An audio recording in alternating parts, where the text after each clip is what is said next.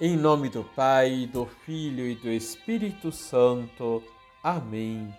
Paz, Paz e, oração. e oração. Olá! Manifestemos nossa confiança no amor e misericórdia de Deus. Unamos nossos corações em oração por todos aqueles que partiram para a casa do Pai. Liturgia, Liturgia diária. diária. A comemoração de todos os fiéis defuntos vem de uma tradição monástica do século XI.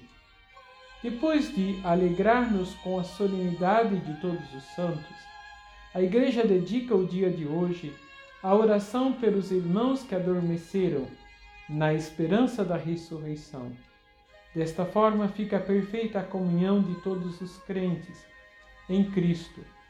No Evangelho de João, capítulo 6, versículos de 37 a 40, ele nos revela a missão de Jesus.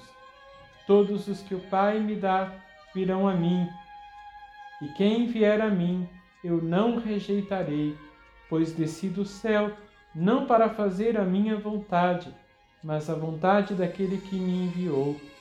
E a vontade do Pai é que todos se salvem. A iniciativa de Deus é gratuita e exige de nós uma resposta de fé. Para nós, seus filhos, Deus preparou a vida eterna e a alegria da ressurreição.